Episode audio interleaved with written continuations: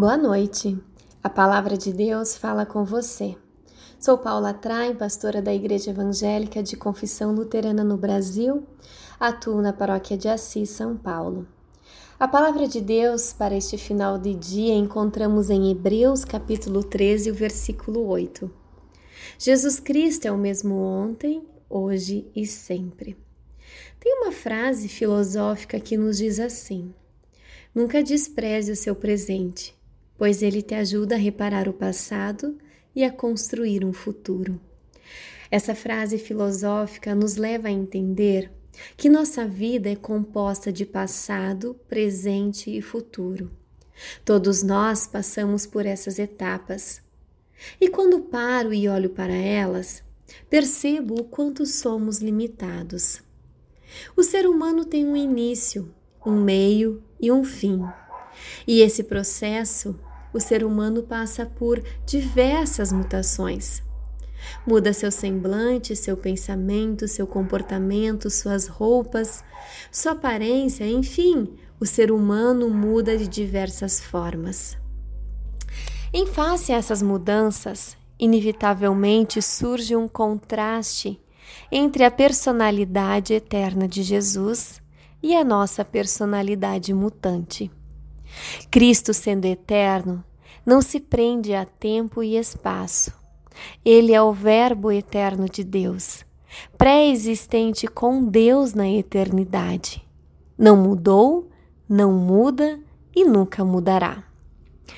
Agarrada a essa premissa, quero fazer três considerações importantes e indispensáveis. Primeira, Cristo é imutável em sua pessoa. Segundo, Cristo é imutável em Sua palavra. E terceiro, Cristo é imutável em Sua obra redentora.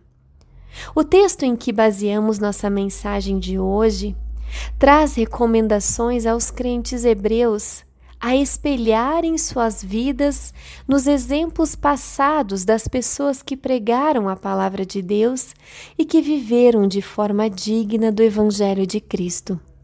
O ator, o autor de Hebreus, aponta para o exemplo deixado no passado de pessoas que foram fiéis a Deus e Sua palavra e não perverteram a palavra da verdade.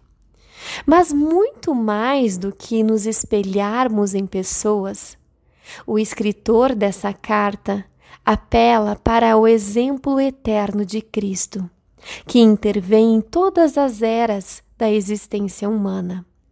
Além de sermos fiéis a Deus em todas as épocas e não pervertermos as Escrituras, podemos interferir também, podemos inferir também que Jesus se preocupa conosco em todos os tempos e épocas.